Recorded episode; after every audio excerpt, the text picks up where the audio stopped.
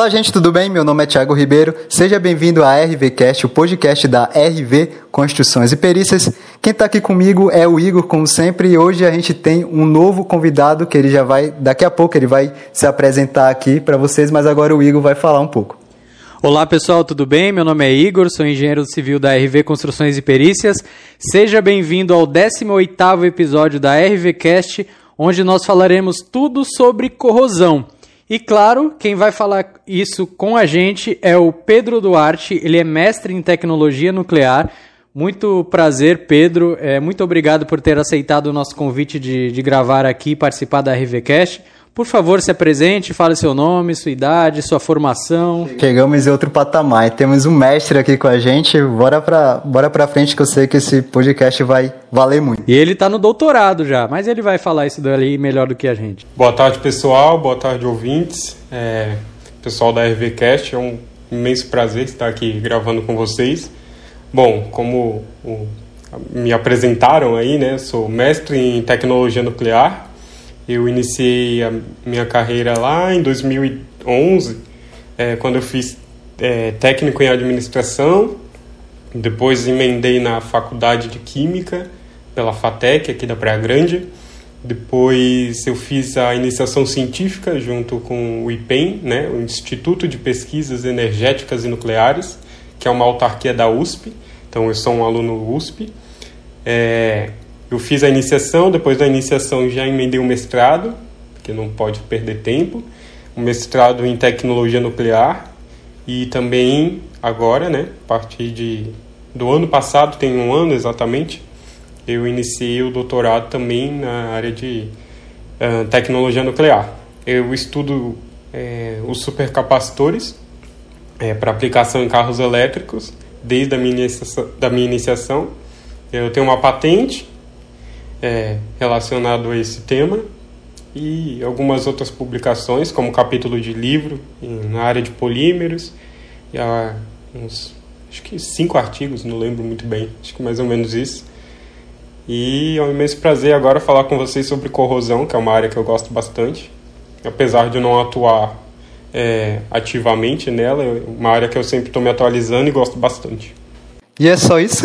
Caraca, o cara contou tudo que ele Vamos 10 minutos só se apresentando aqui, contando tudo que ele fez, ainda faltou ainda, eu acho. O cara é uma máquina, né? Eu espero que não seja uma máquina com corrosão. Não, não. Vamos, vamos começar. É, eu quero que você fale mais sobre o seu, seu mestrado. O que é exatamente tecno, mestre? O curso, né? Exatamente. Tecnologia. Tecnologia nuclear. Você aprende a fazer bomba? Você aprendeu a fazer bomba? Você aprendeu a explodir casa? Você aprendeu a fazer droga? Como é que foi esse negócio aí? Olha, é, eu sempre ouço essa história, né, da, da bomba. Caraca. E ano passado eu fiz, eu fiz uma palestra para um pessoal de, do, do, do, estado da Bahia e eu comecei falando disso, falando de bomba que era para prender a atenção das pessoas. Falei de Hiroshima, Nagasaki, falei falei do acidente de Chernobyl, falei um monte de coisa para depois introduzir as coisas boas que a tecnologia nuclear traz para a gente, né? É, é, exatamente. Ah, essa que é a piada. É, alguns exames que nem a gente tem recorrentes, que nem, é, por exemplo, a tomografia, a, o próprio raio-x, é tudo baseado nas, nas ideias de tecnologia nuclear. Uh, e hoje salvam vidas, né? Tem remédios que nem a radioterapia, que salva pessoas de câncer. Tem remédios que saem do próprio IPEM para distribuição nacional. Então a gente vê assim a, a imagem das bombas, de acidentes, de drogas até, mas é, tem só área positiva nisso tudo. E o mestrado, que nem você perguntou, a gente tem as, as matérias que nós podemos escolher e tem as matérias fixas né, da grade do, do próprio mestrado para configurar um mestrado em tecnologia nuclear. É, são elas a física nuclear, a física de reatores, Uh, lá no próprio IPEM tem um reator de, de tecnologia nuclear também para aplicações. A gente trabalha junto com a Marinha também. É, tem o desenvolvimento do submarino lá, né? Tá ali em desenvolvimento, não sei quando vai sair, mas o submarino nuclear. e tem várias coisas bem positivas lá. Tem a área de fármacos, como eu falei aqui, né, os remédios, e várias outras coisas positivas lá que ajudam o meio ambiente e a nossa humanidade. Então é, é basicamente, vou tentar resumir aqui, ouço. é, vocês fazem, né, o, o, mestrado é um trabalho que vocês criam é, tecnologias para a área da medicina também e outras áreas. É, são muitas áreas lá. Tem são área várias de materiais, áreas área de, do próprio combustível nuclear. É, eu trabalho com uma área assim da parte energética, né, que nem eu falei, é Instituto de Pesquisas Nucleares uhum. e Energéticas. Então eu trabalho com a parte energética, mas tenho que estudar a parte nuclear, eu tenho que estar formado nessa parte nuclear. E eu trabalho com supercapacitores, né, que nem eu comentei agora há pouco, para os carros elétricos. Uh, a gente se utiliza mais ou menos a ideia da bateria, só que um supercapacitor ele tem mais ciclagem, então ele tem uma vida útil muito maior que uma bateria. E fora as outras características né, que ele tem, que diferencia das baterias, mas a ideia principal é ela é bem parecida, que é armazenar energia. Né? E já que você citou bastante do, do seu mestrado, vamos Vamos descer um degrau agora e vamos falar da sua graduação sobre processos químicos. V vamos chegar no nosso nível aqui. vamos abaixar o nível um pouquinho, chegar no nosso. Agora que a gente está no nosso nível, queria falar, queria que você contasse um pouco agora sobre a faculdade de processos químicos que você fez na FATEC em Praia Grande, né? Que hoje a gente vai falar sobre corrosão. Acredito que boa parte disso você viu na faculdade de processos químicos, né? Sim, é. É uma faculdade, ela é bem completa, assim. A gente estuda é, muita coisa em pouco tempo, né? Porque nós temos três anos de formação. Uh, é uma faculdade que ela é voltada, o processos químicos é voltado para a área de indústria, mas para passar para a indústria a gente tem que ter o conhecimento básico, né? Uh, essa área de, de corrosão eu aprendi na faculdade, eu tive um, um ótimo professor, Paulo César, obrigado. E a gente. Paulo César, eu sei que você está ouvindo aqui. É Obrigado aí. Hoje o Pedro está aqui no, nos maiores podcasts do, tá, do Spotify. Só perde pro Primo Rico. e daí a gente, a gente não é, eu desenvolvi um trabalho com a balsa de Santos do Guarujá sobre corrosão. Caraca, show. Sim. Eu estudei aquelas rampas, sabe, que tem o acesso da balsa para uhum. sair da entrada de carros. Que acho que vocês já pegaram, vocês viram como é corro como tem corrosão sim, ali, sim. né? É, e a gente fica, quando a gente pega a balsa, a gente fica comentando, olha sim, o estado de, dessa balsa aqui tudo. Foi um trabalho bem legal de se fazer, eles foram super atenciosos, o pessoal da Dersa, né? Eles, é, deram várias informações e, e eu desenvolvi esse trabalho lá justamente para a FATEC. E foi bem interessante, por isso que eu gosto tanto da corrosão, eu me dedico tanto a essa área, eu me atualizo bastante é, por gostar mesmo. É, foi é, quando a gente teve a ideia da, do, do podcast, né? Eu lembrei de você e tal. É você que falou, ah, vamos falar de corrosão. Putz, eu falei também é o assunto que eu gosto, então vamos lá.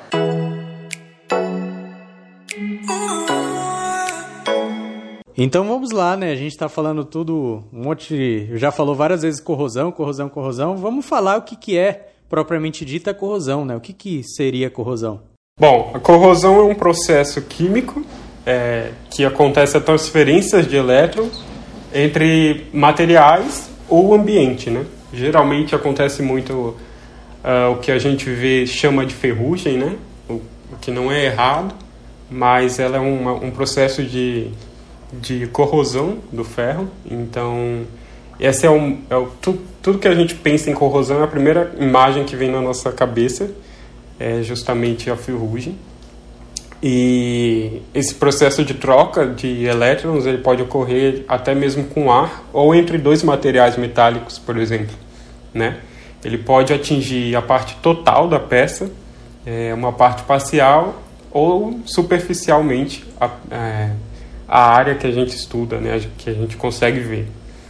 É, ele pode ser dividido em três ações, né? essa oxidação, que é a perda de elétrons, a redução, que é, ganho, é o ganho, né? É, a gente fala, pensa redução, acha que está perdendo alguma coisa, mas como o elétron é negativamente ativo, é, acaba sendo um, um ganho. Uh, e a, a reação de óxido-redução, que é as duas coisas, né, a oxidação e a redução juntas em um material só. Uh, a gente tem também os anodos e os catodos em toda reação, que o anodo é o polo negativo, que é onde perde o elétron, e o catodo é o positivo, onde a gente vai ganhar o elétron e para ocorrer essa reação de corrosão. E essa reação aí é onde aparece a ferrugem, que todo mundo Exatamente, fala. a partir dessa reação que aparece a ferrugem, aparece. Eu vou falar é, mais é aqui embaixo nome... tipos. É o nome é, ferrugem, é certo falar ou existe um nome técnico ah, é, mais correto para chamar? É certo, sim, é, é, bem usual, acho que todo mundo entende, tranquilo. É, o meu professor falava que era tranquilo usar ferrugem que a ferrugem, no caso, é a consequência da corrosão, né? Da corrosão. É, a, é o aspecto visual, é a ferrugem. Exatamente. O que está acontecendo é a corrosão. Exatamente. É a partir de um processo químico que o ferro passa a ser a ferrugem, né? Ele tem a sua composição química, que aqui acho que não é tão interessante entrar, mas é, é o aspecto visual, como você mencionou, da corrosão. Então, se eu pegar um, se eu pegar um material qualquer, um metal, e deixar no, sei lá, em, um ambiente qualquer, ele vai corroer? Vai entrar no processo de corrosão? Depende do material e do tratamento que ele recebeu. Então todo metal tem que ter o tratamento. Se você pretende não que ele não corroa, é bom, é bem interessante. E depende da atmosfera também que você está inserindo ele, né? Se ela for muito poluída, poluída ou litorânea, ou seja, aqui é, aqui é complicado. Isso. E qual seria a causa da corrosão? Então, nós temos três grandes principais motivos, né? É, e eles são denominados como a eletroquímica, que é o mais comum, uh, quando forma uma pilha, que seria uma pilha, que tem um anodo e um catodo ligado por um por uma substância que conduz a esses elétrons. Então, ela vai, esse elétron vai sair de um material e se depositar em outro. Então, geralmente, isso é a água que, é que faz essa condução. Por isso que é, alguns metais imersos em águas ou pontes, túneis, tudo isso dá, é, piora a situação da corrosão. É, ela também pode ser quando esse material, esse metal, né, é exposto ao ar e umidade, né, os dois juntos ele acaba criando essa pilha, uh, mesmo que seja com material só. Uh, pode ser por via química, quando tem um ataque de algum, agress algum material agressivo ao metal, a essa peça metálica, ou eletro eletrolítica, quando tem uma fonte de energia externa. Então, quando ela é ligada, por exemplo, a uma corrente de fuga uh, em uma peça metálica, ela vai acabar criando uma corrosão, porque... Uma corrente de fuga seria elétrica? Elétrica, elétrica, elétrica mesmo. Você consegue induzir uma corrosão usando uma, um diferencial elétrico no, ma no material, na peça. Às vezes, muitas das vezes é sem querer, né? Porque a gente sabe que instalações, por exemplo, vocês da área de, de civil uh, tem alguns contatos, fio desencapado ou alguma coisa em contato com uma peça metálica, ela vai desenvolver a corrosão. É porque na, na elétrica também né, tem diferente, diferença de potencial, né? Então aí é a mesma coisa que ocorre na corrosão. É, a diferença de potencial ela conduz os íons, a, os, os elétrons, né? A, conduzem os elétrons e fazem com que a corrosão aconteça ali, hum, mas geralmente é num ponto específico da peça. Entendi. Sabe o que é interessante isso? É porque quando a gente faz é, a instalação de SPDA, a gente coloca o cabo, né, no... muitas das vezes, tem muita gente que faz isso ainda, coloca o cabo na, na armadura. E aí isso pode causar corrosão nessa armadura lá ali no, no pilar, dentro do pilar, ou seja, isso é um perigo, né? que ele também tem diferença de potencial e tal, então é importante não. É, posso tá, posso estar tá falando besteira, mas eu acho que as, as instalações mais antigas, a parte elétrica, elas eram feitas por tubos de ferro, né? De, uhum. e, e por isso mesmo elas foram substituídas depois por polímeros e materiais anti-chamas, justamente para evitar essa corrosão. É, É, não só a parte elétrica, né? existem tubos é, na parte hidráulica também, que eram, eram feitos de, de ferro. Né? Então, a gente vê hoje, é, em casas mais antigas, em construções mais antigas, essa tubulação ela está, é, o aspecto visual toda com ferrugem. Então, é, acaba tendo perda de seção ali do tubo, um possível, é, um possível entupimento ali da tubulação. Então, acontece muito justamente por conta da corrosão, né? E tudo isso que acontece na, na construção civil são todos esses casos que você citou aí, né? Eletroquímico... Sim. Ele pode ser por ataque químico, né? Que nem eu mencionei. Às vezes a gente tem tubulações industriais também que carregam é, materiais que uh, não são muito bem pensados para a tubulação. Então a gente tem uh, uma lista completa assim de materiais que suportam tais substâncias e isso tem que ser levado em consideração na hora de montar a planta da, da indústria. Uh, a parte da pilha eletro, da eletroquímica, onde pode ser exposto ao ar, por exemplo, né? Isso tudo dá problemas de corrosão e futuramente dor de cabeça, né? Então, é, diante de tudo isso, para a gente não ter problema de corrosão, né? A gente vai falar mais na frente, mas a gente tem que se preocupar com todas essas situações. Ainda tem que usar um produto ali, né? Exatamente, é melhor prevenir do que remediar, como sempre diz. Porque né? é quase certeza, né, que vai, se você tem um metal, vai corroer com, com o tempo. Mesmo se não tiver água, mas aí com oxigênio pode causar. É, a umidade ela piora. Ela piora. Piora bastante. Então pode ser que você fique anos e anos com o material ali e não corroa. Mas uma hora vai acontecer. Então, às vezes é até pensado nisso na hora de economizar, né? No, no momento inicial, para depois fazer a substituição, mas o ideal é pensar tudo certinho bem antes. Eu já vi uma, uma vez é, que o, a corrosão, o processo de corrosão, é um processo natural do metal, né? Que ele vem lá da jazida, né? O nome e tal. E é um processo natural. E a gente que impede que ele aconteça, colocando produtos e tal, né? Isso, isso é o certo. É isso mesmo, é um processo natural.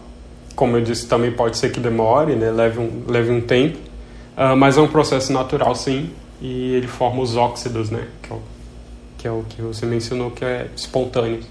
E a gente evita para poder usar no nosso, no nosso dia a dia, na nossa. Então a gente que está atrapalhando o processo natural, é tipo tá impedindo do do metal crescer ali, né? Voltar. E existem alguns tipos de, de corrosão ou a corrosão é é única. É uma, a corrosão e pronto. A corrosão serve para isso, serve para aquilo, serve para aquilo. Ou existem alguns tipos de corrosão? Não, as corrosões elas variam conforme profundidade e aspecto, né? Que é o, o ponto visível da corrosão. Né? Uh, ela pode ser de maneira uniforme, onde a gente vê a peça inteira uh, com perda de espessura. Então a gente às vezes consegue ver uh, peças metálicas perdendo espessura pela, pra, pela corrosão, né, que ela perde matéria. Uh, pode ser localizada quando ela tem um ponto específico para acontecer e forma um buraco, é, propriamente dito. Tem alveolar, é um, um, nome meio estranho, mas são manchas circulares que não são profundas, elas são superficiais. E tem os pits, que são buracos maiores do que os alveolar, e ela é um pouco mais profunda, mas não chega a atravessar a peça. E a seletiva, que ocorre por, por razões químicas ou morfológicas. Uh, um exemplo é peças com, onde tem a curva, geralmente a corrosão ocorre mais na curva por causa da estrutura do material que é quebrada, né? Uhum. digamos assim, ela é moldada e por isso que a corrosão acontece geralmente nas curvas das coisas, dos materiais. Até num embaque, né? Por exemplo, a gente tem uma estrutura metálica e o carro bate lá, ele vai corroer, né? Porque... Exato, porque você quebrou a estrutura da, da peça, da, do, do metal em si, né?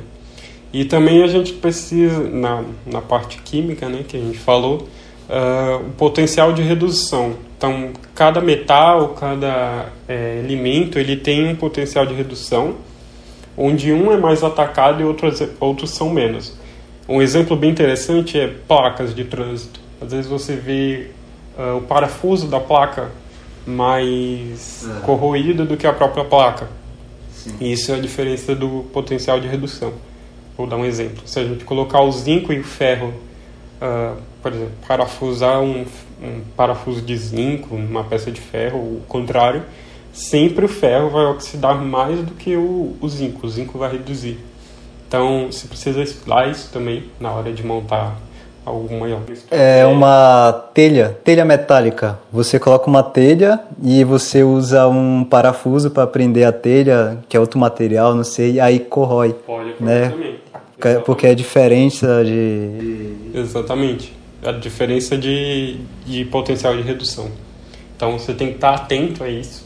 Uh, tem que colocar materiais parecidos se você quer evitar isso. Uh, e, é, e tem uma lista, né? Que acho que também. É uma. É, tem uma tabela com todos os. Uhum. É legal isso aí. Porque quando a gente, principalmente quem trabalha com estrutura metálica, tem que ter isso aí na ponta da língua, né? Para saber, então vai colocar materiais diferentes ali. Exatamente. É, tem que ser bem pensado.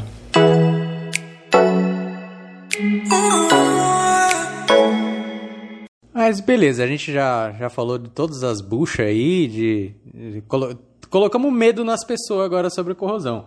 Mas tem como evitar isso? Tem como proteger o metal da corrosão? Se sim, quais são as indicações para isso ou não tem como? Corrosão vai acontecer e pronto, e dane-se. Não, tem, tem jeito de evitar sim. Tem, eu fiz uma lista aqui dos mais simples a um pouquinho mais avançados. Uh, seria revestir então a gente tem hoje em dia tintas à base de polímero que faz uma camada que evite que a que a peça, né, a gente chama de peça. Então acho que o pessoal está entendendo. Peça é qualquer material, qualquer forma que você tenha de metal. Uh, essa tinta ela vai fazer como se fosse um, uma camada em cima desse material e vai impedir que ele tenha abrasão com esses seja com o ambiente, com água com qualquer coisa que ele tenha interação e possa corroer. Tem os verniz, que tem a mesma função das tintas, os arcão, o estanho, e como um exemplo, eu trouxe aqui a folha de Flanders. Eu acho que vocês já abriram uma lata de milho ervilha e uhum. viu que dentro ela tem um plásticozinho, né? Uhum. Você sente que tem um plástico, tem um tem alguma coisa ali impedindo que aquela água de, de conserva ela entre em contato com o material, porque ela possui muito sódio. Então o sódio Caraca, faria com que a, la, o latão, né, que é chamado de latão, uh, corroesse. Então é colocado um polímero para evitar essa corrosão. Então por isso que vou dar uma dica aqui, se você for no mercado e ver uma lata amassada, não compre, porque ela pode pode estar tá com corrosão dentro e vai fazer mal para sua saúde. Tá vendo? E com essa dica você tem que seguir aqui a RV Cash, hein? Que essa dica aí eu, eu vou até anotar aqui. É, falaram aqui no meu ouvido que sardinha enlatada já faz mal. Agora, se tiver sardinha enlatada com a, a com a lata amassada, pior ainda. pior ainda. O que você falou aí, eu falou aí, o, um do que usei, o único que eu usei até agora foi o Zarcão.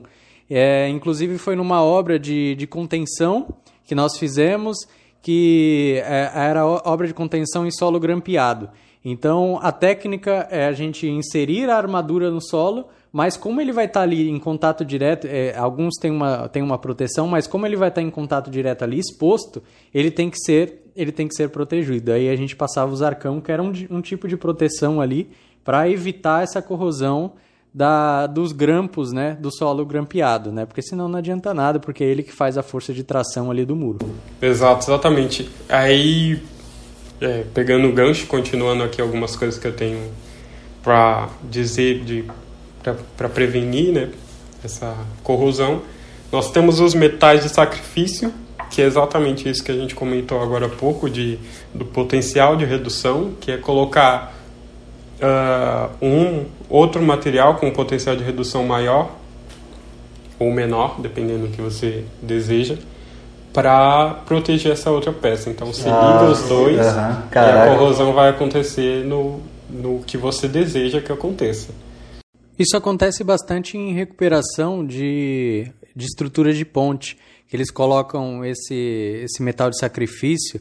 Eu posso estar falando besteira, me cuide se eu estiver errado, mas se eu não me engano é o anodo de sacrifício. Também, também. E... Galvanoplastia também eu conheci. E aí eles colocam isso justamente para proteger, proteger e para recuperar aquela estrutura de concreto comprometida pela corrosão. Exato, isso acontece sim. Mas é, recupera ela é, com a troca de elétrons, a, o metal ele volta ao normal? Então, o que você já perdeu de espessura ou matéria da, do, da peça é, não recupera, mas a, o aspecto de, de ferrugem, se for no ferro, é, ela sai sim. Ela sai. Eu já fiz até uma experiência aqui em casa mesmo. Conte-me mais sobre essa experiência. É, eu, colo eu coloquei junto com um amigo, né? A gente colocou em um, pote normal assim, água e sal, e colocamos as duas peças ligadas numa pilha. Então você consegue ver todo o toda a parte de corrosão, né, todo o material é, resultante da corrosão indo para outra peça. É muito interessante, então se alguém quiser fazer em casa seguro, tranquilo, pode fazer. Caraca, você consegue ver? Consegue, consegue ver. Você vê a outra peça depois se sacrificando. Se sacrificando pela outra, pela exatamente. Outra, né? Por isso que é metade de sacrifício. É uma, é uma cena de amizade, né? Se sacrificando. E você ainda tá aqui ainda ou você já, já fez aqui na, na sua casa? Foi aqui. Foi aqui em casa. Mas ainda tá indo Ah, não, não, não. Eu já tirei, já desliguei. Tá, a gente já veio e o pessoal não ia nem saber. Então vamos continuar. Agora, é, não, eu queria saber, é, esses, essas, essas prevenções aí que você mostrou, ela é indicada para qualquer metal? Porque você falou que existe vários tipos de corrosão, né? Certo? Então, essa, esses materiais aí a gente pode usar para qualquer tipo? É, tem os tipos adequados, né? Então, a maioria, é, por exemplo, a tinta base de polímero, se você for colocar uh, numa estrutura que vai a altas temperaturas, não é indicado. Ah, sim. sim. Entendeu? Uh, mas é indicado que você faça o estudo e, e, por exemplo, eu comentei da balsa a balsa eles fazem a pintura do, da, da rampa de acesso, mas eles preferem trocar é, periodicamente porque fica muito caro substituir por outra coisa, por exemplo. É... Na verdade não é trocado não, que a gente vai lá tá tudo. É, então. Aí, aí são outros detalhes. É mais, é mais né? barato porque eles não fazem. Exato. Ainda bem que a gente não vai muito para lá pro Guarujá, porque se a gente for, eu não ia querer muito não, porque a situação ali não está muito legal. São outros detalhes. Aí também tem a anodização, que ela é utilizada para recobrir o metal do próprio óxido do metal. Então o que acontece é o metal ele é induzido a corroer para não corroer. Então vou tentar explicar isso mais ou menos. A gente vê o vagão de trem, sempre a maioria estão tão com aspecto de corrosão, de ferrugem, né? Acho que vocês já chegaram a observar isso, os vagões de trem. Ele, ele é... é perto da balsa. Né? Exatamente. é proposital. É para o ambiente não tenha... Para que o ambiente não tenha mais acesso ao metal. Ah, é? E que ele não corroa. Além do que eles querem. Você tá brincando comigo que o trem faz essa pegadinha? É, parece aqueles ratos que, que se finge de morto só para o humano não matar. É isso então, ele se finge de corroído lá é mais ou menos por aí. É, forma uma película de óxido, que é, veio do próprio metal mesmo, e ele evita que, por exemplo, aqui, que a gente comentou o trem no porto, ele vai sofrer com o cloreto, né, com o cloro, de, com cloreto, perdão, com cloreto do mar, da, da névoa marinha, e vai sofrer corrosão. Então, com essa película de, de óxido, ele vai estar tá protegido aí por um bom tempo. Tipo que vacinou o ali ó, a, a situação ali a superfície. Exato, exatamente. É como se você estivesse cobrindo o seu material. Que louco. E então, é, vamos entrar a, agora na, na parte de, da construção civil. A gente já falou bastante sobre é, o processo de corrosão, mas a gente está focado mais na parte química né, da corrosão. Isso é muito interessante, porque traz um diferencial aqui para o nosso. a parte, já falamos até para parte ambiental, parte logística de transportes, já falamos aqui de trem, mas vamos entrar na parte de, da construção civil para falar sobre a corrosão de armaduras, não é, Tiago? É, então, é, a gente vai entrar agora na. Vamos falar de estruturas em concreto armado. Estruturas em concreto armado é concreto ou armadura. Pronto. É, eu queria saber o que, que você poderia falar mais assim sobre a corrosão que ocorre nessas estruturas de concreto armado, porque isso é, a gente vê muito, muito. Agora mesmo a gente veio de um caso que era era corrosão de armadura e eu queria que você falasse um, um pouco mais aí que, que você pode acrescentar aqui pra gente. É, eu confesso que eu não tenho muita familiaridade com esse processo, mas eu entendo um pouco o que, o que acontece ali dentro, né?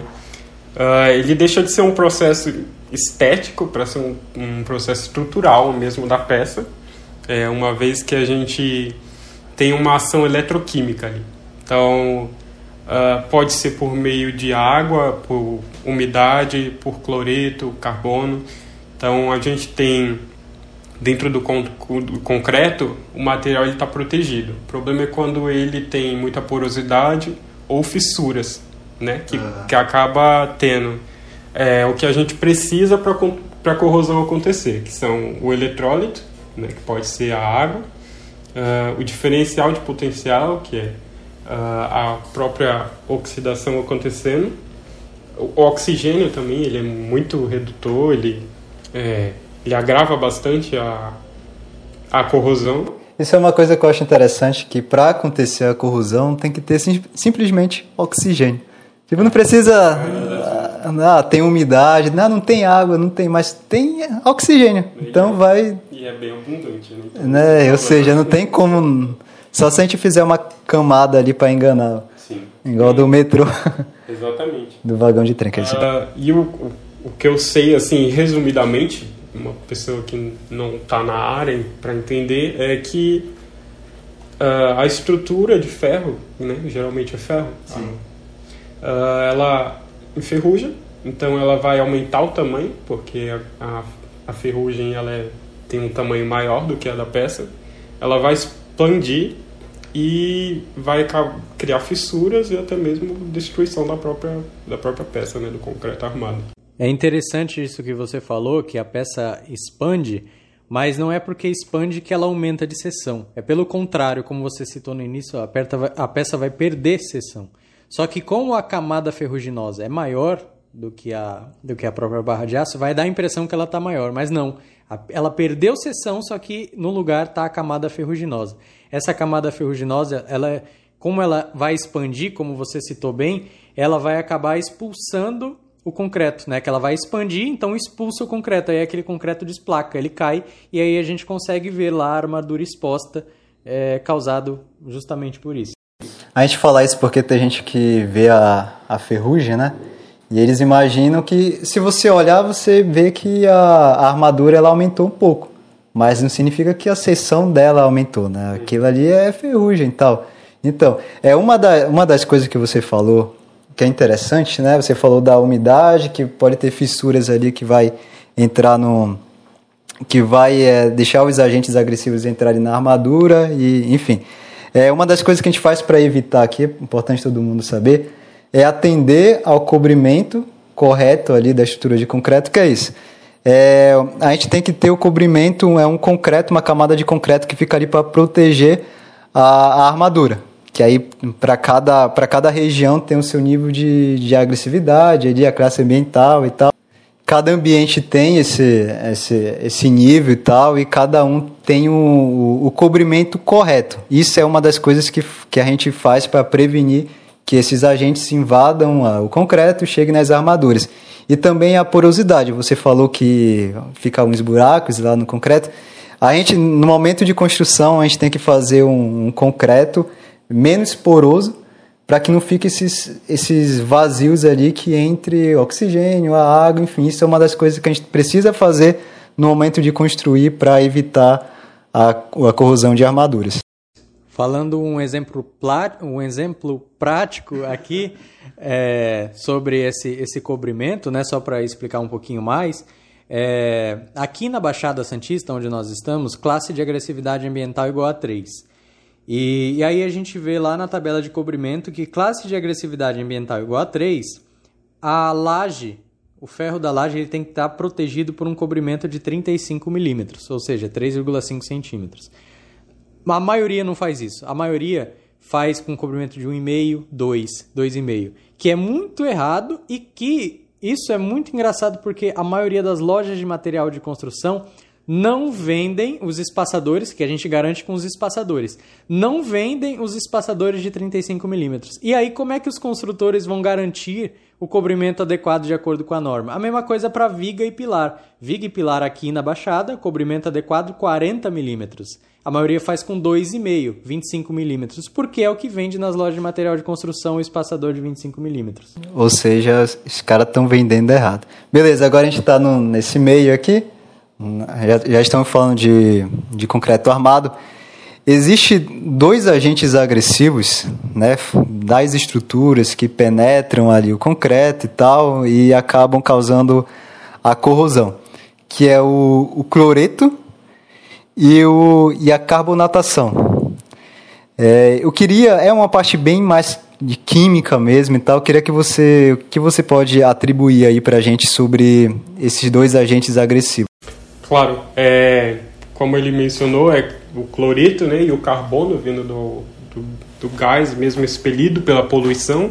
Então, lugares como São Paulo, que é bastante poluído, isso acontece bastante. Uh, túneis, viadutos, pontes, uh, sempre há uh, algum resquício de, de corrosão por causa desse motivo. Né? Eu vou falar primeiro da carbonatação, depois a gente entra na, na parte dos cloretos, né? Uh, a carbonatação ela ocorre quando a água ela entra no, contra, no concreto por meio das fissuras ou dos poros, né? Uh, ela dissolve o cálcio que tem junto do, do material que você usou para fazer o concreto uhum. e forma o hidróxido de cálcio. Tem tudo bem, deixa o hidróxido de cálcio quieto lá parado. Uh, o CO2, que é emitido pela poluição, ele entra uh, com a água e forma o ácido carbônico. Daí o ácido carbônico, junto com o hidróxido de cálcio, que ficou formado lá atrás, ele forma cristais. E esses cristais acabam também por expandir uh, a, a, forma que foi pré-moldada, né, foi feita, o concreto acaba sendo expandido. Além disso, há também o consumo de cálcio da, do concreto, que acaba diminuindo o pH. Então, o, a diminuição do pH do concreto acaba também piorando a corrosão, porque é um meio ácido. Acaba ficando um meio ácido.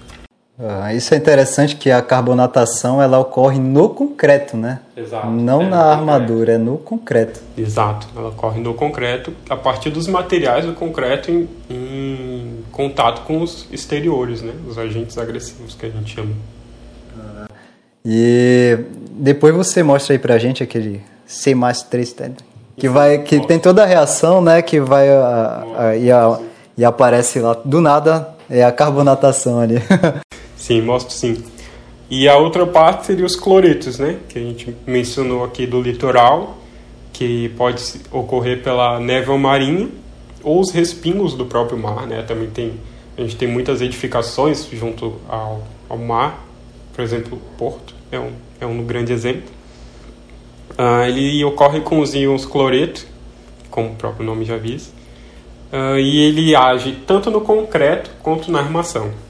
Então, no concreto, ele age com a água, o cloreto age com a água e forma o ácido clorídrico, né? que ele abaixa o pH do concreto, uh, também fazendo o mesmo esquema da carbonatação. Né? Ele ajuda a armação a corroer.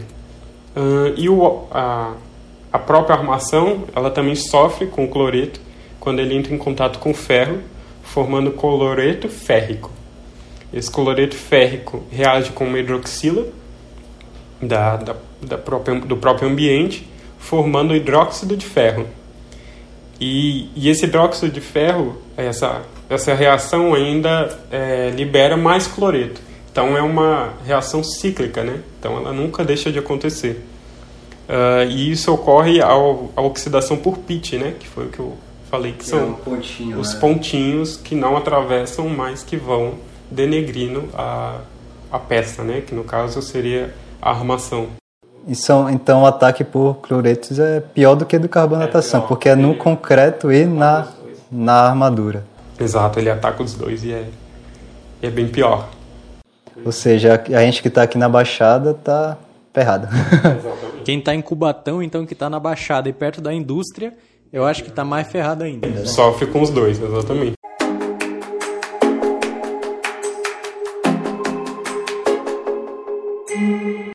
Mas beleza, vamos supor que o tratamento adequado não foi feito, o cobrimento adequado não foi garantido. É, em caso de corrosão já presente, já tem a corrosão, já tem a ferrugem, quais são as suas indicações para eliminar esse problema desses materiais? É, o, a primeira coisa que eu indico é estudar antes, antes de criar alguma coisa, fazer o estudo, né? Uh, fazer toda a averiguação do que você vai construir ou vai determinar em algum lugar, uh, ah, para extinguir as causas que podem acontecer, né, que nem a gente falou da, da carbonatação, do cloreto, de umidade, todos esses. Uh, escolher o material certo, como a gente já mencionou aqui, e no caso dos concretos, acho que vocês não mencionaram, mas é, uma das coisas que pode ajudar a diminuir a porosidade é inserir sílica na, no, no concreto. Não sei se vocês conhecem. Ah, é? é. é. Diminuir a porosidade. Vou anotar aqui. Espero que o meu pedreiro não invente de colocar sílica. sílica ele vai ver o nosso podcast e vai falar. Diminuir a porosidade e formar silicatos que ajudam até mesmo na, na conformidade do concreto, deixando ele um pouco mais digamos, forte, digamos assim. E é, se, se a gente diagnosticar que uma estrutura está sofrendo ali o, a carbonatação, e tem uma solução indicada só para esse caso? Tem. É, a gente pode retirar o concreto, né? Todo o concreto que tem na, claro, levando as devidas precauções, né? Porque a partir do momento que você tira o concreto, aquilo pode desabar, dependendo de onde você está. Uh, Já sabe mais do que o nosso pedreiro. remover toda a ferrugem, né, seja ela por meio de lixamento, uh, por meio do anodo de passivação, lá como a gente de sacrifício, como a gente mencionou, e adicionar os reparos, né, que seriam uh, inserir uma camada de polímeros ou de, como a gente comentou, dos arcão, né, uh, e, e, depois voltar com concreto, espero com a sílica, para melhorar a situação, uh, e, e, conseguir restaurar essa peça, né? Às vezes não tem jeito, né? É, tem que realmente construir outra. E é porque também as pessoas, ela, quando elas verem um processo de, de corrosão, elas não vão logo solucionar, né? Elas ficam, ah, tá ali, tá ali. Exatamente. E aquilo vai acontecendo, o processo vai se agravando, quando chegar a sessão, a armadura não tem mais seção e a gente não, tem, não pode fazer mais nada. Aconteceu até, não sei se foi recentemente, porque a pandemia me tirou a noção de, de tempo e espaço, mas aconteceu um prédio, desabou também, que tinha uma coluna que estava com... Da, da piscina? Não, esse da piscina é pior ainda. Mas é um, é um que desabou. É, é, lá na, nos Estados Unidos, não sei se foi em Miami, não sei onde foi. Mas o prédio desabou por causa disso. É, foi, com, foi verificado que na garagem lá os pilares estavam com processo de corrosão, entre outros problemas, mas um deles era a corrosão. Certo. E aconteceu outro caso em, não sei, acho que foi em Fortaleza, que caiu uma, um puxadinho, uma, uma varanda e em cima de uma senhora. É acho que é esse que quando mostraram as fotos do que tinham mandado no grupo do WhatsApp do condomínio, tinham passado uma fita tipo fita adesiva em volta e deixaram lá. É, é pedir para acontecer, né? Tipo, você tá jeito. que aquilo tá errado, é um processo perigoso, porque ela pode acontecer muito rápido uh, e você nem percebe, né? Eu tenho uma última pergunta, muito interessante. É, existem é, rodoviárias e tal que são feitas em estruturas metálicas, né? Já não é mais concreto armado, é só metal. E em alguns lugares, no canto do pilar, assim embaixo, tem corrosão, porque as pessoas mijam lá. O que, que tu pode falar mais sobre, sobre isso? Cachorro. É, É. é. O. Tu, tu mija lá, né, que eu sei. Esperando o busão lá. Eu, eu não tenho certeza, mas eu posso a, é, dar a ideia de que a ureia que está presente na nossa urina, ela seja um agente bastante agressor, porque ele é ácido, Ah, e ele acaba é, intensivando a corrosão, digamos assim. Ela já ia acontecer, mas ele não vai, por exemplo... ah, Será que aí não tira a proteção que tá ali daqui? é, então eu acho que não chega a tirar, mas pode piorar o que já tem, entendeu? Meio que isso. Porque também não é tão forte a ureia que a gente elimina, né? Porque é um ácido, né? Então, se é ácido, é, creio que vai estar mexendo com o pH da, da estrutura. Exatamente. E E é sempre uns bêbados. constan- constantemente, que a gente sabe que acontece constantemente, é extremamente perigoso, né? E é perigoso, porque a pessoa tá urinando no, no pilar ali, é, na estrutura, e tá corroendo, Ele vai passar na, na ponte.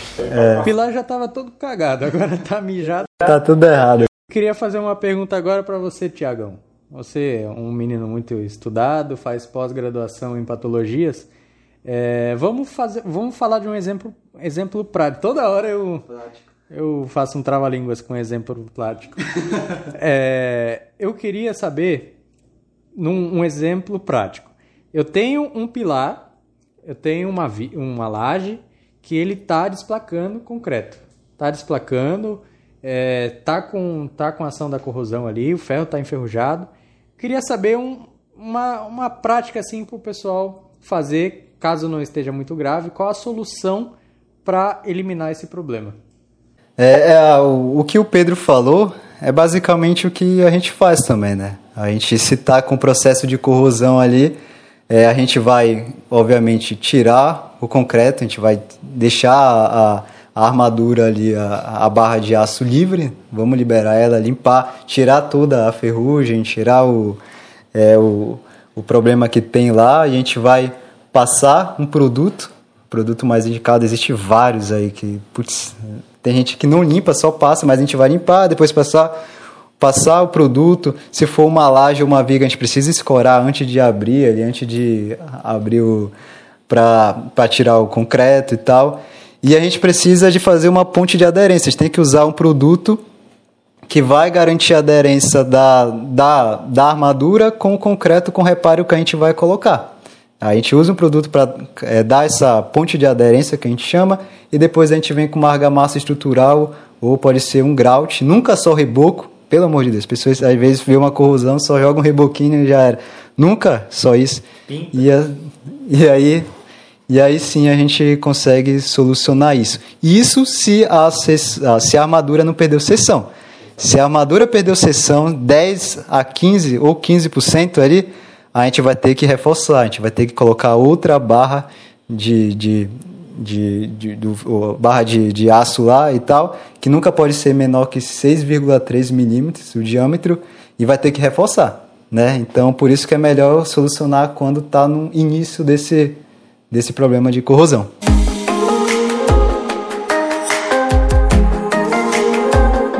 Então, estamos chegando ao final desse episódio que foi, eu tenho certeza que foi muito legal, que pra gente aqui foi muito interessante, a gente aprendeu muito aqui, principalmente a parte lá do vagão do trem, que agora eu vou olhar e vou falar sempre isso e tal. Eu quero agradecer ao Pedro por disponibilizar aqui, por aceitar participar desse desse nosso projeto aqui. Eu tenho certeza que eu espero que você tenha gostado, que putz, a gente gostou muito, a gente aprendeu muito aqui.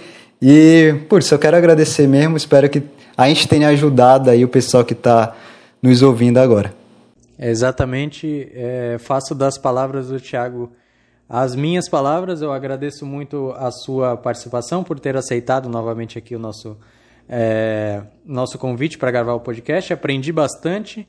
É, tenho certeza que as pessoas que estão ouvindo esse podcast também aprenderam bastante. Se realmente elas prestaram atenção, aprenderam muito. Se você não prestou atenção, se você estava trabalhando, ouvindo esse podcast, você estava é, fazendo outras coisas, volta e anota tudo, porque você vai virar um mestre em corrosão, assim como o nosso querido Pedro Duarte. É porque a gente deu, foi quase um curso aqui de uma hora sobre corrosão, falamos da parte mais geral de corrosão, chegamos na parte de estrutura. Putz, quem ouviu, quem aproveitou, cara, tá feito na vida. Eu que agradeço uh, o convite de vocês. É, é sempre um, muito bom dividir conhecimento, espírito de professor falando. E fico muito honrado por terem depositado em mim a confiança de dividir sobre a corrosão. Uh, espero que os ouvintes, ouvintes tenham aproveitado muito. É, se não aproveitou, como eles falaram, volta e ouve de novo. E muito sucesso para vocês, que vocês fazem um trabalho muito legal. Eu acompanho de perto, ouço tudo, assisto tudo. Uh, muito obrigado. E se caso você ficou com alguma dúvida, quer, quer falar com o Pedro aqui sobre um pouco mais sobre corrosão, você pode mandar uma mensagem. Ou sobre outro tema também. Aí o cara sabe muito aí. O que não falta é tema para conversar com ele. Exatamente. E manda uma mensagem aqui para RV Construções Perícias ou então diretamente no e-mail dele. Por favor, Pedro, qual é o seu e-mail para as pessoas entrarem em contato? Pode ficar à vontade, vai ser um prazer atendê-los. É, é Pedro Vitor, sem o C, né? Vitor mesmo, D de dado, C de casa, arroba usp.br.